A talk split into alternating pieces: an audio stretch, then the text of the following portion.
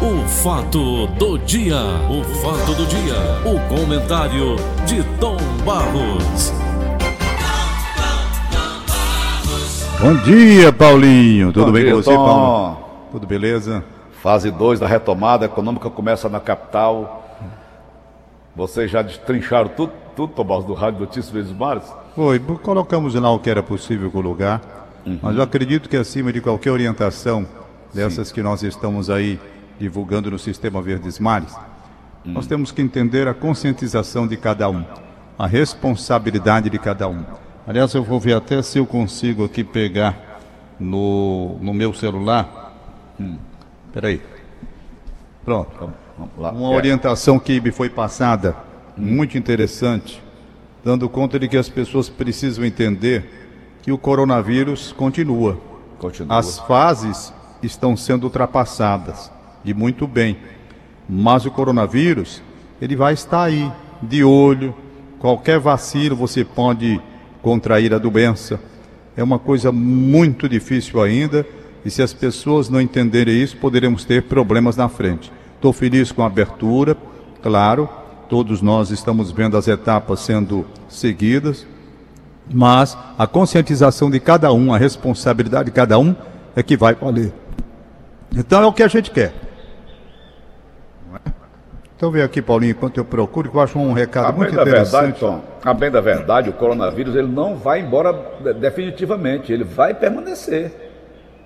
Assim como todas as outras enfermidades, pandemias que já aconteceram no mundo, né? A peste bubônica, a tuberculose, é, a varíola, permanece no mundo. principalmente Paulo, olha, o que eu recebi. É o nosso o coronavírus ele não vai embora mais nunca. Eu estava aqui, eu estava aqui com o médico Francisco Lopes e ele me passou uma recomendação que não foi, não é dele, é bom que fique bem claro. Ele recebeu dos médicos da UTI do Hospital Militar. Pelo menos é o que está aqui. E eu vou ler.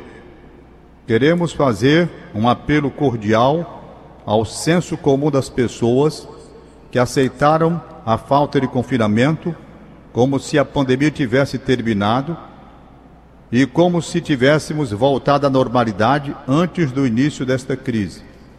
Infectar-se com coronavírus não é um resfriado comum. Existem febres altas, dores de garganta e aperto no peito, a tal ponto que parece que a vida está indo embora e o pior está lá.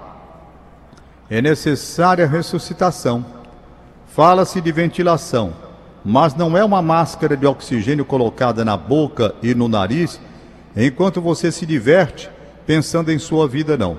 A ventilação invasiva para a Covid-19 é a intubação que é feita sob anestesia geral e que consiste em permanecer por pelo menos dois a, duas a três semanas, duas a três semanas, sem se mover, geralmente de bruços, posição prona, com um tubo na boca até a traqueia, o que permite respirar no ritmo da máquina a qual está conectado. Você não pode falar, comer ou fazer qualquer coisa naturalmente, porque o desconforto e a dor que você sente exigem a administração de sedativos e analgésicos para garantir a tolerância ao tubo. Durante o tempo em que o paciente precisar que a máquina respire, ele estará em coma induzido, ou seja, em coma artificial. Em 20 dias, com este tratamento, um paciente jovem terá uma perda de massa muscular de 40% e a reeducação subsequente será de 6 a 12 meses, associada a trauma grave na boca ou nas cordas vocais. É por esse motivo que os idosos ou pessoas frágeis em sua saúde não perduram. Se você leu esta mensagem até agora, agradeceríamos se você a compartilhasse para que todos possamos levar isso a sério, agora que ela está saindo novamente. Siga as instruções e lembre-se de que você precisa ser levado muito mais a sério. Esta pandemia termina, só termina quando a vacina for encontrada, não antes. Obrigado por espalhá-la, médicos da UTI. Tá bom? Eu acho que é uma advertência muito válida, não é para assombrar, pelo contrário, é para chamar a responsabilidade de cada um. Eu tenho visto muitas coisas, as pessoas não ligando, não ligando. Eu estou apenas saindo o necessário, extremamente necessário. Uhum. Se não for, recolhe, fique em casa, porque a nossa idade não permite, como acabamos de ler aí, o sujeito vai para uma UTI, pode comprometer as cordas vocais, nós vivemos disso, eu, você, os locutores e os professores, de uma forma geral, quem utiliza a voz, precisa cuidado. Pode sair com a voz comprometida, não é? Então, vamos cuidar, pois, de entender as etapas que estão sendo abertas. Daí tá o prefeito já explicou, o governador, tudo, muitas coisas. A Igreja Católica resolveu não abrir, não abrir ainda, vai aguardar um pouco mais. As igrejas evangélicas, cada denominação ficou responsável por admitir se abre ou se não abre. E eu acho que é por aí o caminho. Cada um dentro de sua extrema responsabilidade, porque essa doença, meus amigos, não é brincadeira. Afinal de contas, você olha o número de pessoas que morreram. Pronto, você olhando o número de pessoas que morreram, pessoas que ficaram enlutadas, pessoas que viram seus entes queridos partirem exatamente por uma doença dessa que está aí no mundo todo ainda. Então, enquanto não vier a vacina, Paulinho, nós vamos ter que nos proteger. Eu amanhã vou ter que sair. Amanhã, vou ter que ir ao médico. Mas o que é que eu vou fazer? Todos os procedimentos necessários, máscara, álcool, essas coisas todinhas, eu vou ter que fazer, como tenho feito, né? Vou lá o doutor Galeno. Então, eu vou lá o mais rápido possível, volto para casa. Volto que o risco que a gente assume é um risco menor. Pode contrair a doença, mas você se previne. Restaurantes, os restaurantes terão uma responsabilidade muito grande nesse retorno. Por quê? Está permitida a abertura, mas eles vão ter que cumprir determinados critérios. Aquele negócio de fazer aquelas festas com aqueles conjuntos musicais ao vivo, aqui dali está proibido. Não pode. Não pode. Então o restaurante funciona dentro desse horário que está marcado para eles, à noite não tem. E então, devagar, nós vamos vendo o comportamento, né? Eu quero acreditar que o dono do restaurante que passou tanto sacrifício, tantas coisas difíceis agora, eles próprios serão os responsáveis pela orientação dos clientes e tomar aquelas medidas necessárias. Porque senão, se aperta a coisa, volta a fechar tudo e eles vão ter um prejuízo muito maior. Na verdade, Tom, na verdade, os próprios donos de restaurantes podem ser vítimas. Não foi o caso do Luiz, dono do Sal e Brasa? É verdade. Uma tristeza é grande a gente perder. Né? Foi aquele figura tão maravilhosa, espetacular. É. Quando me via fazer uma festa, fazer uma alegria imensa, novo, jovem, ainda menos de 60 anos de idade. E perdeu a vida para essa desgraceira chamada Covid-19. Ontem o Paulo Sadá passa aqui por casa com o neto, meu neto. Aí disse, pai, eu estava querendo comer uma comida diferente. Vamos lá na Calcaia comigo, lá no Caipira. Bora. Fomos. Botei a máscara, tenho o meu, meu álcool gel, me preparei todo, me protegi, camisa de manga comprida até aqui, até a munheca aqui, e fomos. E lá houve uma coisa muito, muito desagradável da seguinte maneira: o Joaquim Stênio é muito simpático e tal, é bem dado com todo mundo, e um cliente lá muito engraçado também, muito engraçado, estava lá. Quando foi sair, quando foi embora, pagou a despesa, e eu fiquei olhando. Aí disse: Vem cá, Joaquim, o Joaquim, rapaz, não pode. O cara, não pode o quê, rapaz? Deixa de ser besta. Deu um abraço no Joaquim, apertou a mão. Eu digo, eu digo, Joaquim, isso aí está errado. Não está errado, Tomás, o cara fazer isso. O cara isso fazer é de brincadeira, mesmo fazendo uma brincadeira dessa, isso é um absurdo. você pode contamar uma pessoa. Isso é um absurdo, isso é um absurdo, isso é falta de consciência, isso é falta de respeito. Brincadeira tá de péssimo nada, tá gosto. Está brincando com coisa séria. Rapaz, tem um momento de se brincar. Tem um momento de se brincar. Olha, quando o meu computador quebrou aqui semana passada, e eu preciso dele para falar como estou falando com você, os noticiários da empresa, tudo, televisão, eu tive que comprar um e fui rapidamente. Cheguei na empresa onde eu comprei, aqui vizinha a igreja de Fátima, né? Todas as medidas que eu vi lá espetaculares. Funcionário na frente orientando, tudo de máscara, com álcool à disposição, tudo, só entrando o número correto de pessoas, perfeito? A distância sendo mantida, porque o dono, o dono, eu não sei se posso dizer o nome, porque tem a questão da publicidade, né? Diga, pode ser o futuro cliente nosso, Tomás. é, pois é, foi na Ibike, aqui vizinha a igreja de Fátima. Ibike, aqui tem pertinho aqui de casa também, aqui da Dom Luiz. Pois é, aí resultado, tudo feito de uma forma correta, com álcool, com distância, fila na porta, aquela distância que cada um só pode entrar, só entra o tanto, entrou, fecha a porta. Aí o cara fica do lado de fora com o cara orientando ali, todo de máscara. Quando é. sai o outro, entra o outro. e a distância, no caixa, da mesma forma. Então você vê que o cliente, o, o, o empresário, ele está querendo cumprir a regra. Ele está é. querendo cumprir a regra. Ele mantém a distância. Não é? Ele pode servir para também, foi o caso do Luiz, né, Tom, do Sal e Brasa. Exatamente. Então veja, é. se toda empresa agir assim, o risco vai existir? Vai. Claro que vai. Você não está livre. Mas o risco reduzido. Extremamente reduzido, não é? Uhum. Extremamente reduzido. Não vou longe, não. Veja o que o Zé do Egito está fazendo.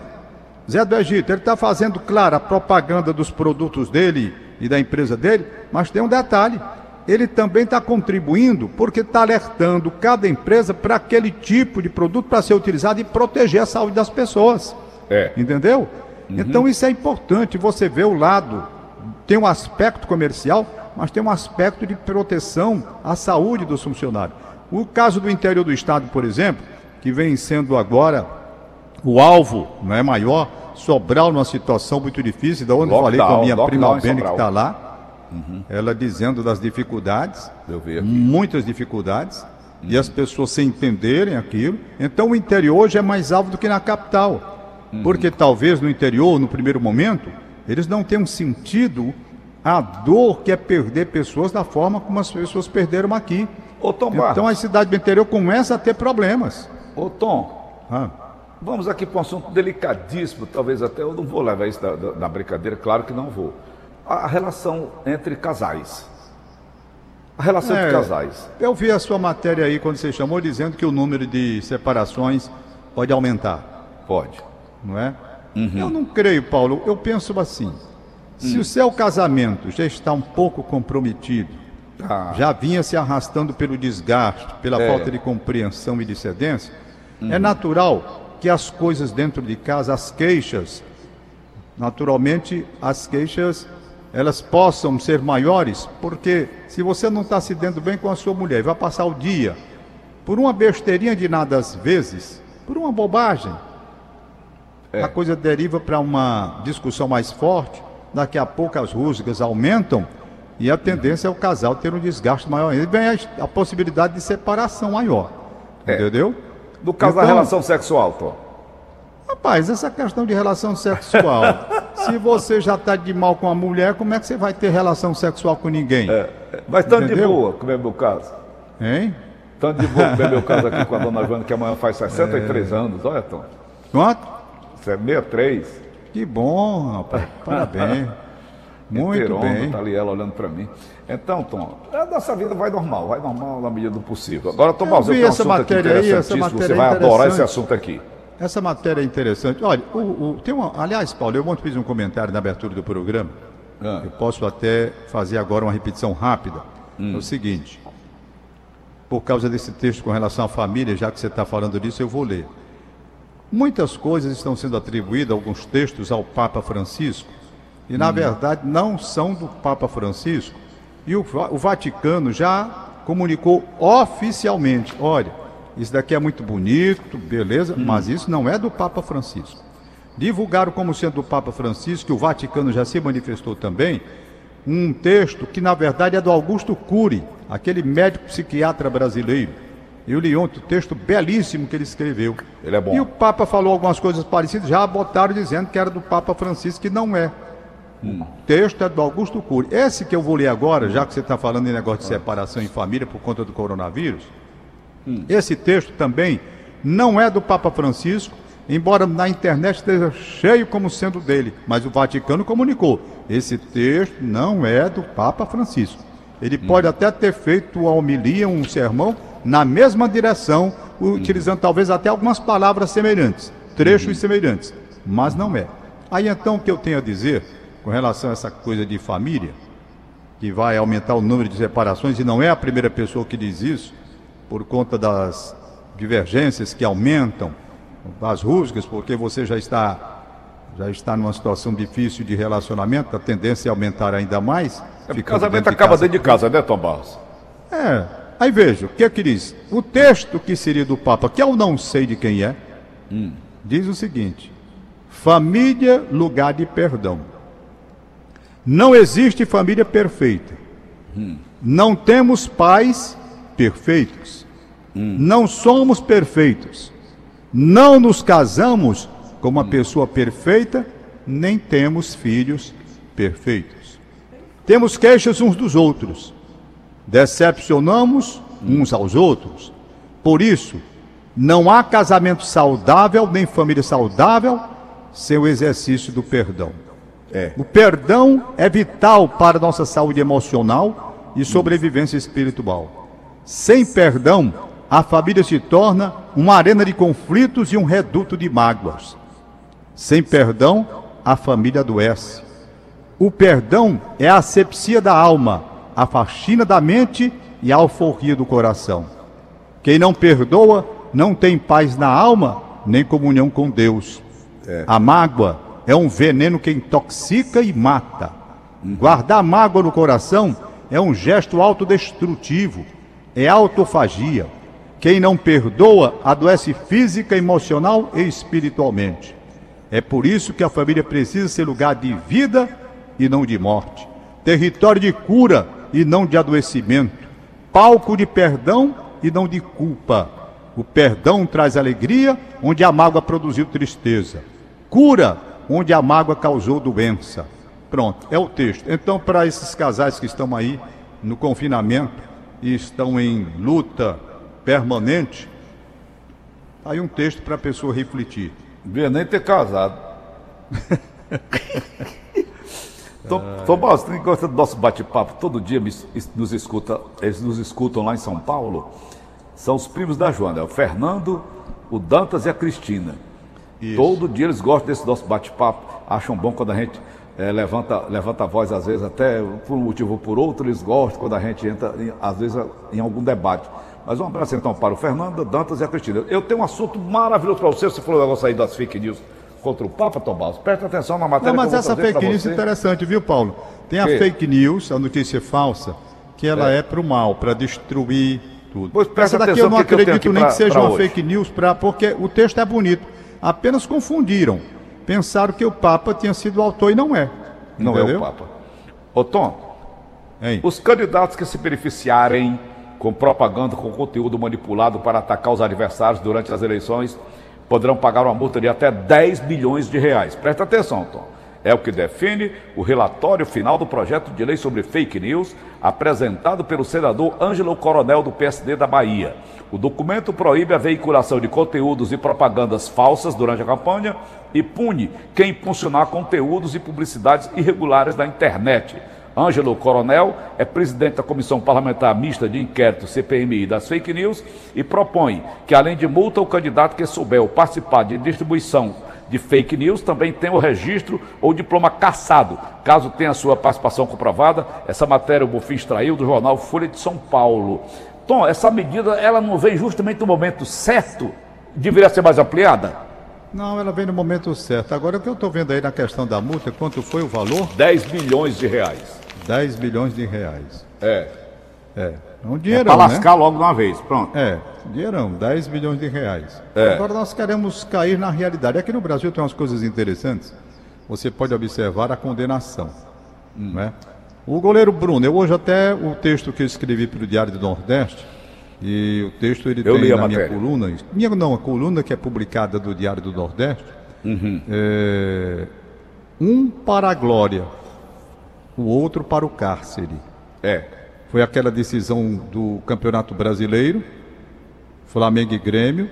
O Flamengo precisava ganhar. O Ronaldo Angelim, que era cavador de poços aqui, entregador de pão aqui no Juazeiro do Norte. Hum. Ronaldo Angelim vai lá, faz o gol de cabeça e dá o título nacional ao Flamengo, quebrando um jejum, não sei de quantos anos. Aí o Ronaldo Angelim tem o seu nome gritado pelo Maracanã superlotado. E o goleiro na época era o goleiro Bruno, que também fez uma belíssima partida, pegou muita bola e teve o seu nome gritado em coro pelo estádio do Maracanã. Os dois ali, o que fez o gol da vitória, Renato Angelino, cearense, que mora em Juazeiro do Norte, nasceu em porteira da cavador de poços profundos e entregador de pão de madrugada. E o Bruno, no auge da forma, cotado para grandes exibições na seleção brasileira, sendo ovacionado no Maracanã. Um ano depois, o Angelim continuava em 2010, isso foi em 2009 essa festa, 2010, Ronaldo Gini continuava como grande ídolo, homenageado, e o Bruno estava na cadeia. Estava no cárcere, por Uhum. conta da morte da, da, da mulher. Elisa a Samúdio. Selmudio. Hein? Elisa Elisa. Selmudio. Pois bem. Aí o que, que eu quero dizer com isso? Quando a gente vê a condenação do Bruno, ele foi condenado a 22 anos e não sei quantos meses, certo? Então no Brasil, quando o cara é condenado, condenado a não sei quantos anos de prisão. Na verdade, no Brasil não tem isso. É a questão da multa que eu estou dizendo. Trazer para um patamar de realidade. No Brasil, quem é que passa 22 anos na cadeia? Me aponte um aí. Me aponte um que tenha passado. O Bruno É, já eu está no coisa, semiaberto. Barros, Me permita, Tom. Hein? Uma multa estipulada em 10 milhões de reais para quem cometer o crime das fake news, Tom, apavora, apavora. Não, eu sei que apavora, eu estou dizendo é na hora de pagar. Eu sei, mesmo que seja na hora de Que nem pagar, todo mas mundo apavora tem. É. O cara saber que está devendo 10 milhões de reais porque inventou uma mentira contra o fulano Eu de tal. sei, mas está certo, eu estou dizendo é que a- transformada quando cai pra lei, hora da realidade lei mesmo- Para todo tipo de coisa. Está entendendo? Pra... Quem é que tem 10 milhões aqui, rapaz? Você tem 10 milhões, Paulo Oliveira? Eu tenho 10, 10 Não esconda não, milho por que favor. Ivana comprou semana passada. Não é? Quem é detentor de 10 milhões? Mas apavora, Tom Barros. Eu por sei, eu tô jamais dizendo, é eu que na hora da seria realidade é outra coisa, eu 10 não milhões de contra, reais não. Porque fez uma fake news, eu ia ficar apavorado, meu irmão. Eu jamais Pronto, eu pensaria entendo, eu entendo. Agora, na hora do pagamento, é que a gente vê, né? Agora, Então, essa cara- questão que eu estava dizendo, aqui o ideia aí, sujeito é condenado, não, eu estava vendo aqui na Caixa nunca 10 Econômica, de aqui a manchete Aí de hoje. continuar fazendo fake news. Na manchete de hoje, quer ver? Se eu tenho aqui, Diário do Nordeste, está aqui, pronto. Hum. Quadrilha condenada a 44 anos de prisão por fraude à Caixa Econômica Federal. Hum. Né? 44 anos de prisão. Você vai somando, tal, tal. Na verdade, quem é que passa esse tempo todo na cadeia aqui no Brasil? Você conhece alguém que tenha passado? Não é? Mas é condenado. Então, rapidamente vem os benefícios da lei para ressocializar o cara. Daqui a pouco o sujeito está em liberdade, aí como se nada tivesse acontecido, como é o caso do goleiro Bruno, que cometeu um crime bárbaro. Até hoje não se sabe o corpo dessa mulher onde está. Eu estava vendo o depoimento do filho dele, do filho dele, e já tem aí quantos anos? 11 anos, sei lá. Já tá um rapazinho, tá? Estava conversando com a avó, quer dizer, o trauma que ficou para essa criança, por que, que meu pai fez isso com a minha mãe? Né? Esquartejar a mulher, esconder o corpo da mulher, então, a maior confusão do mundo. Esse menino foi jogado como um lixo, foi jogado como um lixo. Esse menino foi abandonado, o menino foi encontrado, sabe? Aí veja, o cara comete um crime bárbaro desse aqui no Brasil e já está em liberdade. Você me aberta a liberdade. Você passa o dia na rua, volta à noite, né? Então aqui no Brasil tem essas coisas. Então nesse caso das fake news, está certo. Multa elevada. Agora vamos ver como é que o cara paga, né? Bom, Mas tá É só não certo, fazer. bota a multa. Ele que é só não fazer. É, É só não fazer a fake news. contra, não. Ô Tom, Senhor, eu quero parabenizar o Jornal Diário do Nordeste pela essa manchete de hoje belíssima. Você tem um jornal? Recebe o jornal também? estou aqui com ela 100 dias de 100 Covid-19 dias- do Ceará. É lindo isso aqui, bicho. Eu li o livro, eu assisti o filme 100 Dias de Solidão, de Gabriel Garcia Marques, né, Tom? É. 100 dias da Covid-19 no Ceará. Como o sistema de saúde do Estado reage diante. Eu estava vendo aqui o prefeito já considerando que o hospital de campanha aqui do PV, pertinho da minha casa, aqui, já que diminuiu bastante a procura por essa unidade aí. É, quase zerou. Praticamente as pessoas não estão indo mais para lá. Então ele está abrindo para o pessoal do interior, né? Claro. O pessoal do interior não vai ter como a- ser atendido, então está aí o hospital de campanha aí. O que é do interior tem que ser discriminado? Não, negativo. Tá certo o prefeito Alberto Cláudio.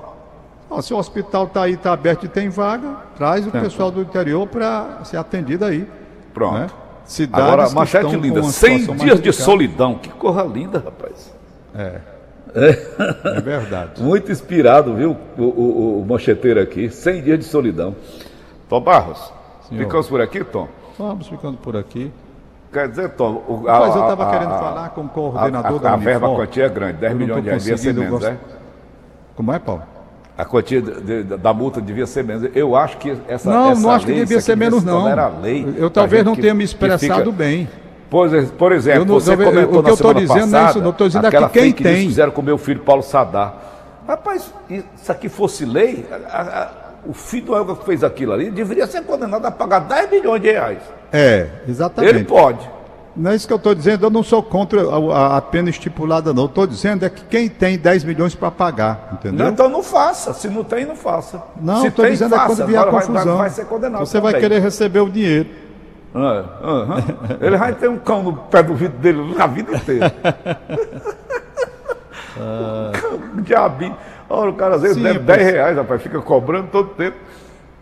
Sim, Paulinho, eu queria dar o meu recado aqui. Coordenador da Unifor, da nossa querida Universidade de Fortaleza. Estou precisando conversar com ele, mas não estou conseguindo. Já tentei de todas as formas, então, se ele estiver ouvindo aí, dá uma ligadazinha para a gente. Quem é? Uma coisa interessante. Quem estiver na coordenação lá da Unifor, da, uni, da nossa Universidade de Fortaleza. Hum. Grande Universidade de Fortaleza, que era um bem danado. Essa, esse patrimônio da educação no Brasil, educação a superior. Número um do Nordeste privada, né, Tom? Criado pelo nosso saudoso Edson Queiroz, numa visão, uma inspiração. Lembro que o doutor Manelito dizia sempre isso, doutor Manelito Eduardo Pinheiro Campos dizia para mim, sabe? Saudade, rapaz, dessa gente, muita saudade. O doutor Manelito dizia, rapaz, a visão do Edson Queiroz, chanceler, que deu ao estado do Ceará ao Nordeste, essa universidade, olha a visão, né?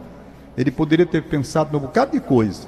Não, ele pensou na educação na oportunidade de crescimento com avanço intelectual na preparação dentro da nossa própria casa, que é o estado do Ceará. Aí a universidade ultrapassa todos os limites de projeção e hoje é uma referência nacional. Quem é inteligência? Quer dizer, o homem que tem visão de futuro, sabe, Paulo, é um iluminado. É um é. iluminado. Iluminado mesmo. Uhum. Então, é uma coisa impressionante. Eu lembro que quando ele chegou para comprar esse prédio que é o prédio onde hoje funciona a holding do grupo Edson Queiroz, eu na época estava advogando para o doutor Manelito Eduardo Piro Campos, naquele problema lá de fechamento da televisão. Eu lembro quando ele entrou lá, rapaz, quando ele entrou, conversando com o Manelito Eduardo, a visão que ele tinha com relação a tudo isso. Um gênio, efetivamente. Pois tá, Paulinho. Se tiver aniversário, a Aline Mariano me, me, me manda aí, não é? Que eu hum. colocarei. Tá certo. Ficarei esperando. Mas eu acho que hoje não tem, não. Tem, pelo menos não me mandaram nada até agora uhum. com relação não, ao aniversário não, não. Não, tá aí. Não, não, não. não. Então, o nosso abraço, a gente estará no ar com o nosso Gleudson Rosa às 10 horas e 10 minutos. Na televisão, nós estaremos às 11 horas e 50 minutos com o Antero Neto, Denise Santiago e Hilton Bezerra. Um abraço, Paulinho, bom dia. Valeu, Tom. E até amanhã. O fato do dia. O fato do dia. O comentário de Tom Barros.